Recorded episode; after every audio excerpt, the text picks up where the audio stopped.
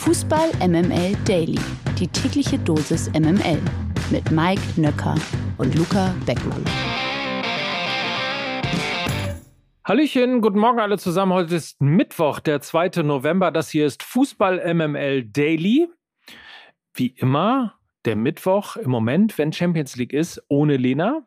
Deshalb neu im Team bei Fußball MML. Guten Morgen, Luca.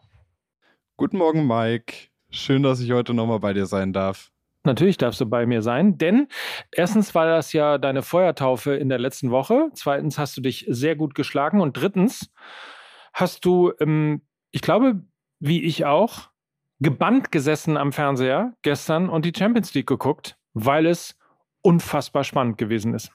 Oh ja, also ich will noch nicht zu viel vorwegnehmen, aber es war aus deutscher Sicht natürlich ein grandioser Abend. Dann nix wie rein.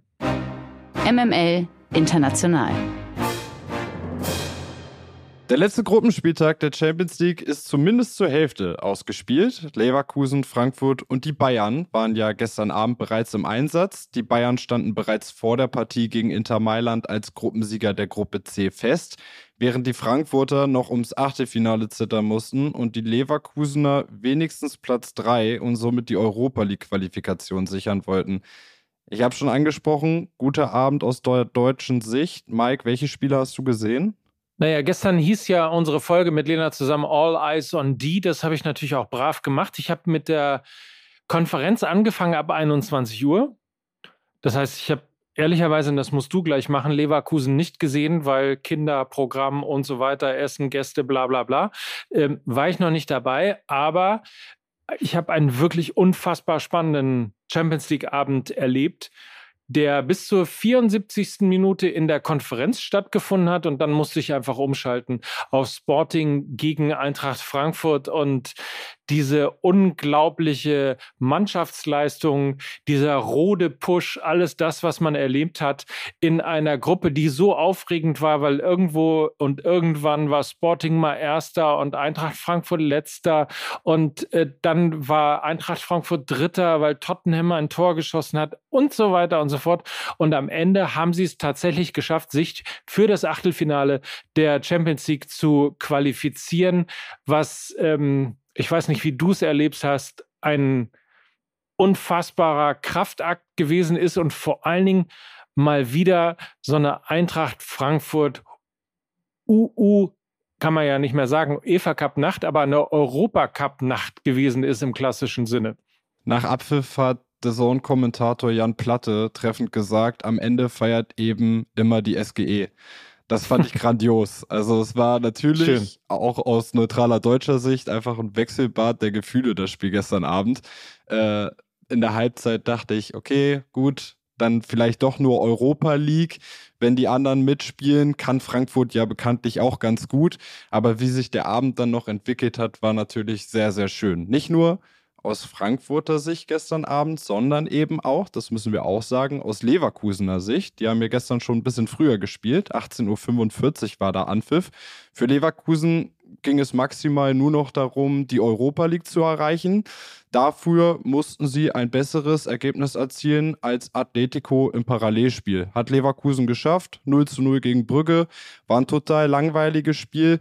Über weite Strecken der Partie hat Leverkusen das gezeigt, wofür sie in dieser Saison bislang kritisiert werden. Viel Stückwerk, wenig Fußball, aber überraschend hat Atletico eben im Parallelspiel gegen Porto verloren und so duselt sich Leverkusen tatsächlich mit einem Sieg in der Gruppenphase in die Europa League als Platz 3. Also ja. wenig Duse in dieser Saison bei Leverkusen, aber in der Champions League kommt es dann doch irgendwie zusammen. Man muss im Prinzip sagen, der Gruselkick nach Halloween, das war Bayer Leverkusen gegen FC Brügge. Aber vielen, vielen Dank an den FC Porto. 2 zu 1 gegen Atletico Madrid. Und ich muss es mal sagen, niemand hasst den Fußball so sehr wie Atletico Madrid. Und ich finde, sie haben es jetzt auch einfach mal verdient, das nächste halbe Jahr europäisch einfach überhaupt keine Rolle zu spielen. Fandest du es zu hart? Kann man das so sagen? Nee, ich finde das okay. Also ich mag ja, ich mag ja die Schurken aus Madrid. Also neben den königlichen Real mag ich ja den Atletico-Fußball, weil ich das immer ganz cool finde, wie die großen Reichen da in der Champions League gegeneinander spielen. Also Atletico kann man da jetzt nicht unbedingt ausklammern, aber da kommt immer der Zerstörer, Diego Simeone, und macht den großen Fußball kaputt. Ich finde das auch immer ein bisschen amüsant, ehrlich gesagt. Lass uns noch mal ganz kurz auf die Gruppe A gucken. Liverpool hat tatsächlich mal wieder gewonnen und zwar gegen den SSC Neapel, der überhaupt noch nicht verloren hat in diesem Jahr europäisch. 2 zu 0. Damit ist Liverpool natürlich auch in der nächsten Runde der Champions League dennoch als Tabellenzweiter. Neapel geht als Gruppenerster mit äh, drei Toren mehr geschossen als Liverpool in das Achtelfinale der Champions League. Ajax Amsterdam ist Dritter. Und Glasgow Rangers, ich glaube, das war erwartbar, ist draußen. Ach, Gruppe C. Die Bayern haben ja auch noch gespielt. Tut mir ein bisschen für Lena leid, weil normalerweise gucke ich alles, was Lena macht. Aber FC Bayern München gegen Inter Mailand war genauso durch wie Viktoria Pilsen gegen den FC Barcelona. Am Ende verliert Pilsen 2 zu 4 gegen Barcelona. Bayern München gewinnt man könnte auch sagen, sie haben sich einen über den Durst getrunken und dann irgendwie 2-0 gewonnen. Jedenfalls Pavard, der ja mit 1,1 Promille angehalten worden ist und etwas betrunken Auto gefahren ist. Der macht natürlich, Stichwort, die besten Geschichten schreibt nur der Fußball, das 1 zu 0 für die Bayern, am Ende 2 zu 0, weil natürlich auch Erik Maxim Schuppomoting auch noch getroffen hat. Bayern souverän, sechs Spiele, 18 Punkte, Tabellenerster der Gruppe C. Inter Mailand überraschenderweise ist Zweiter und der FC Barcelona freut sich bestimmt volles Rohr auf die Euroleague. Mal wieder geht's in die Euroleague. Die werden naja. froh sein, dass Eintracht Frankfurt in der Champions League bleibt und nicht in die Europa League runtergerutscht ist. Auf jeden Fall. Heute Abend wird die Champions League Gruppenphase dann auch endgültig komplettiert und wir wissen, welche Teams ins Achtelfinale der Königsklasse einziehen dürfen. Leipzig spielt schon um 18.45 Uhr in Warschau gegen Schachtjor Donetsk und muss mindestens einen Unentschieden holen, um dabei zu sein. Der BVB, der ist ein bisschen entspannt, der läuft um 21 Uhr in einem Hochrisikospiel in Kopenhagen auf, unabhängig vom Ergebnis ihr ahnt es, zieht Schwarz-Gelb definitiv als Gruppenzweiter ins Achtelfinale ein. So, und die Frage ist ja Leipzig, ne? Macht Leipzig heute alles klar? Was ist dein Gefühl? Ja, das habe ich mir vorhin auch schon überlegt. Ich finde es total schwierig. Also es ist halt arg abhängig davon, wie das Spiel morgen verläuft. Gut, das ist eine Nullaussage. Davon ist jedes Ergebnis abhängig, okay. wie ein Spiel verläuft. Aber ich glaube, es ist abhängig davon, ob wir jetzt heute Abend ein emotionales Spiel erleben. Dann würde ich sagen, ist Schachtja im Vorteil, weil das haben wir natürlich in den fünf Gruppenspielen davor schon gemerkt. Schachtja, für die geht es momentan um viel mehr als nur Ergebnisse und das Weiterkommen ich habe schon fast das Gefühl, da spielt aktuell die Ukraine gegen den Rest von Europa. Da ist extrem viel Wille, extrem viel Herzblut dabei. Und wenn das morgen ein hektisches, ein emotionales Spiel wird, dann könnte ich mir gut vorstellen, dass Schacht ja das macht. Wenn Leipzig es schafft, das Ganze aber wegzuputzen und es geht nur um Sportliche und um die individuelle Klasse, dann ist RB heute weiter. Und ich glaube, die machen das. RB kommt so langsam in Fahrt und ähm, das wird heute mindestens ein Unentschieden. Und wir erleben auch Leipzig im Achtelfinale der Königsklasse. Meine Meinung. Die Ohrfeige. Eine schmerzhafte Ohrfeige musste nun Union Berlin ertragen. Der aktuelle, ja, wir wollen es nochmal betonen, Spitzenreiter der Fußball-Bundesliga ist Spitzenreiter, ja. hey, hey, Entschuldigung. Genau, der Spitzenreiter. Der ist ja ebenfalls europäisch vertreten. Die spielen Donnerstagabend auch europäisch. Europa League. Gegen Union Saint-Gilloise. Also Union gegen Union. Kleines Unioner Derby. Spaß beiseite. Spaß beiseite. Also, die Köpenicker brauchen einen Sieg, um sich sicher für die K.O.-Phase zu qualifizieren. Wie nun aber bekannt wurde, müssen die Hauptstädter bei ihrer Auswärtsfahrt für gänzlich auf ihre Anhängerschaft verzichten. Die UEFA hatte Union Nach Ausschreitungen im Europa League-Spiel gegen Malmö mit einem Gästeverbot für das Spiel bestraft. Somit durfte Union keine Tickets für den Gästeblock vertreiben. Mittlerweile wurde aber auch ein Betretungsverbot in der Stadt Löwen und Umgebung verhängt. So sollen Union-Fans ohne ein gültiges Ticket im Stadtgebiet Löwen ab Donnerstag um 10 Uhr morgens bis um 10 Uhr des Folgetages von der Polizei festgesetzt werden. Alter. Zudem werde Personen mit einem deutschen Ausweisdokument oder auch Pass oder Personalausweis, was auch immer, der Zutritt ins Stadion nicht gestattet. Das alles teilte der Club in einer Pressemitteilung mit. Harter Tobak, oder? Ja, für mich gibt es in der Thematik da wieder verschiedene Probleme. Also das Ganze fängt dabei an, es gab dieses Spiel zwischen Malmö und Union Berlin und ja, da haben sich beide Fanlager nicht dementsprechend benommen. Und ja, es war klar, dass es da Konsequenzen gibt. Die Union-Fans haben mit Pyrotechnik gezündelt und zusätzlich dann auch noch Wurfgeschosse aufs Feld geworfen. Das ist nicht okay. Ich bin aber dann immer kein Fan von Kollektivstrafen. Und die gab es jetzt eben wieder. Geister-Gästespiel, wenn man so möchte, von Union bei Saint-Gilloise. Und im Endeffekt leiden jetzt wieder nur Fans drunter, dass es einzelne Chaoten in Malmö gab, die sich nicht dementsprechend benommen haben. Bin ich kein Fan von und deswegen bin ich auch jetzt kein Fan davon, dass bei diesem letzten Gruppenspieltag, wo es für Union europäisch um alles geht, also die müssen gewinnen, um sicher weiterzukommen, dass ihre Supporter, ihre Fans da ausgeschlossen werden, das ist natürlich auch ein Stück weit dann ein Wettbewerbsnachteil. Liebe Liga. Wir müssen mal wieder über fangerechte Anschlusszeiten reden. Der Kicker berichtete, dass die DFL-Chefin Donata Hopfen von einer weiteren Zerstückelung des Bundesligaspieltags nicht abgeneigt ist. Im Kampf um größere TV-Einnahmen sieht sie neue Anschlusszeiten als mögliche Maßnahme. Zwar soll der Samstag als Kernspieltag immerhin erhalten bleiben, doch es ist gut möglich, dass zusätzliche Anstoßzeiten dazukommen können.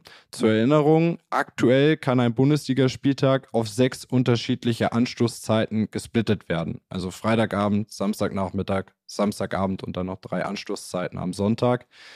Mike, ist dir das egal? Hauptsache, der Bundesligaspieltag findet von Freitag bis Sonntag statt oder am liebsten alles Samstag 15.30 Uhr? Also ich bin kein Vertreter von am liebsten alles Samstag 15.30 Uhr. Ähm, das ist einfach mittlerweile irgendwie dann auch doch gang und gäbe und am Ende des Tages natürlich auch letztlich dann eine Folge dieser teuren TV-Verträge, die wirklich unterschiedliche Anstoßzeiten brauchen benötigen. Wir haben mittlerweile zwei Sender, die Fußball übertragen, also ist es einfach so.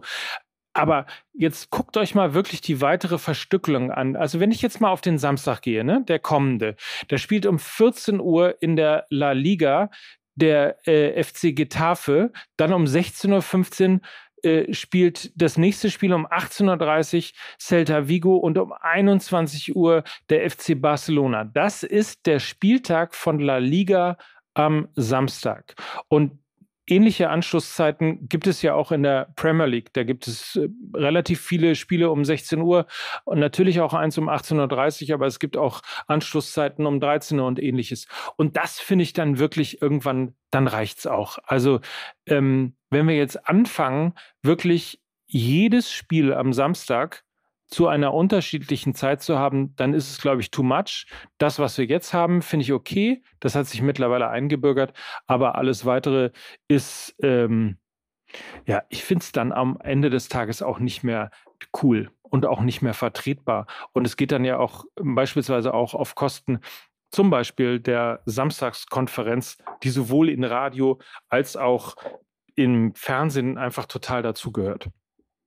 Ja, Gehe ich mit, gebe ich dir vollkommen recht. Ich denke auch immer als erstes daran, in Deutschland lebt der Fußball ja auch total von seiner Fanszene. Und ich finde, das ist ein Gut, was zu unserem Fußball gehört. Und dann sollte man auch gucken, dass man am besten nicht vier Spiele am Sonntagabend ansetzt, damit das auch mit der Auswärtsreise von Auswärtsfans ein bisschen human ist, weil Montagmorgen müssen ja zumindest die meisten auch dann wieder arbeiten oder in die Uni oder in die Schule oder was auch immer. Das unnütze Wissen. Am 23. November ist es endlich soweit. Die deutsche Nationalmannschaft startet in die Weltmeisterschaft und wir freuen uns alle sehr. Yeah, yeah, yeah, Katar, Katar, Katar. Im Aufschlag, wobei man muss auch mal sagen, ich freue mich wirklich auf die WM. Ich freue mich nicht auf Katar, aber möglicherweise ist das etwas, was man als Fußballfan irgendwie auch jetzt lernen muss zu unterscheiden. Aber unabhängig davon, im Auftaktspiel bekommt es die DFB-Auswahl mit Japan zu tun und die Japaner haben ihren fertigen WM-Kader schon offiziell gemacht. Acht Profis aus der ersten und zweiten Bundesliga gehen für Japan bei der WM an den Start. Es werden sich also viele bekannte Gesichter gegenüberstehen. So sind unter anderem Itakura von Gladbach, Yoshida von Schalke, Endo und Ito vom VfB Stuttgart, der Ex-Bremer Osako und Haraguchi von Union Berlin stehen beide überraschend nicht im Kader. Also, sportlich ist es, glaube ich, wenn ich es richtig gelesen habe, das dritte Aufeinandertreffen zwischen Deutschland und Japan. Freust du dich sportlich auf dieses Duell? Sportlich ja. Also, wenn wir alles was du gerade meintest, an Nebengeräuschen ausblenden, dann ist das ja schon ein cooles Spiel. Also das muss man ja mal sagen die deutsche Auswahl gegen so eine kleine Bundesliga-Auswahl, bestehend aus vielen Bundesligisten und Zweitligisten. Ich finde ein bisschen schade, dass Genki Haraguchi nicht dabei ist. Der war bis zum letzten Jahr sogar Kapitän der japanischen Nationalmannschaft, sitzt jetzt aber bei Union in den letzten Wochen häufiger auf der Bank und ist jetzt eben auch überraschend nicht im japanischen WM-Kader dabei. Das wäre auch cool gewesen, hätte der noch auf dem Platz gestanden. Aber trotzdem viele Bundesligaspieler und ja, sportlich freue ich mich natürlich auf die WM und eben auf dieses Spiel. Also das kann Spaß machen, klar. Ist übrigens eine Diskussion, ich glaube, die muss man wirklich mal führen. Ähm, möglicherweise werden wir das auch in der nächsten Folge Fußball MML tun. Der Unterschied zwischen einer WM in Katar, wo man alles wirklich hart kritisieren muss, und einer WM. Natürlich ähm, freue ich mich auf die WM, so wie jeder Fußballer sich auf die WM freut, aber es ist halt, es ist halt Katar, ne? Ja, aber pass auf, dann schreib das doch schon mal auf die To-Do-Liste für die nächste Folge Fußball MML und ich kann darauf hinweisen, dass mittlerweile eine neue Folge Fußball MML schon veröffentlicht worden ist. Schrottwichteln an Halloween. Mike, als ich den Titel gelesen habe, dachte ich erst, es geht um das Trainerkarussell bei Schalke 04. Aber darauf wolltet ihr nicht hinaus. Das ist ein Dauertitel natürlich für Schalke 04. Schrottwichteln, egal in welcher Position. In diesem Fall ging es aber eine Idee von Lukas Vogelsang um den erweiterten Kader der äh, Nationalmannschaft, also die 44 Spieler. Und wir haben dann sozusagen schrottwichtelmäßig uns ähm, alle Namen aufgeschrieben, haben ein paar gezogen, imaginär natürlich. Und ähm, Lukas hat dann sehr viel dazu gesagt und äh, wir haben darauf reagiert und auch Dinge dazu gesagt. Es klingt jetzt, ich sag mal so, also so richtig PR-mäßig und richtig schlau war das gerade nicht, was ich gesagt habe. Aber die Folge ist wirklich, wirklich hörenswert und sehr profund und spannend, wenn es wirklich darum geht, sich zusammenzubauen, sich zusammenzuwichteln, wie denn der Kader der Nationalmannschaft während der WM 2022 in Katar aussehen soll. Also ich sag mal, ich würde die neue Folge hören. Gebe ich dir recht. Kann man reinhören. Ansonsten, Mike, sehr, sehr schöner Start in den Morgen. Ich merke, wir sind noch beflügelt von dem Spiel gestern Abend Frankfurt. So startet man sehr schön in den Mittwochmorgen rein. Und dann verabschiede ich mich. Schönen Tag euch. Ich wünsche einen feinen Tag. Das waren Luca Beckmann, Mike Nöcker für Fußball MML. Tschüssi.